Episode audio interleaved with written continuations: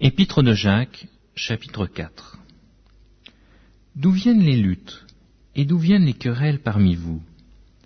N'est-ce pas de vos passions qui combattent dans vos membres? Vous convoitez et vous ne possédez pas. Vous êtes meurtrier et envieux et vous ne pouvez pas obtenir. Vous avez des querelles et des luttes et vous ne possédez pas parce que vous ne demandez pas. Vous demandez et vous ne recevez pas parce que vous demandez mal, dans le but de satisfaire vos passions.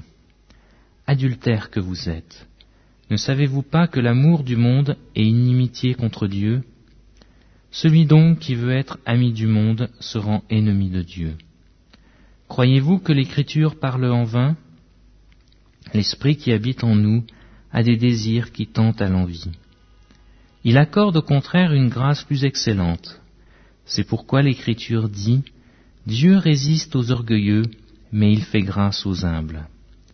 Soumettez-vous donc à Dieu, résistez au diable, et il fuira loin de vous. Approchez-vous de Dieu, et il s'approchera de vous. Nettoyez vos mains, pécheurs. Purifiez vos cœurs, hommes irrésolus. Sentez votre misère. Soyez dans le deuil et dans les larmes. Que votre rire se change en deuil et votre joie en tristesse. Humiliez-vous devant le Seigneur et il vous élèvera.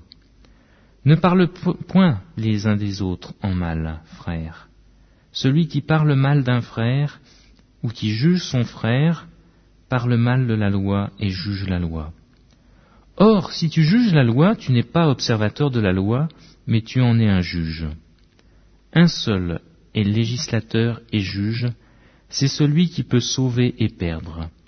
Mais toi, qui es-tu qui juge le prochain?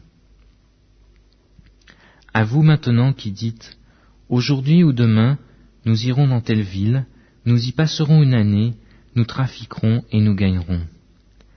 Vous qui ne savez pas ce qui arrivera demain, car qu'est-ce que votre vie? Vous êtes une vapeur qui paraît pour un peu de temps et qui ensuite disparaît.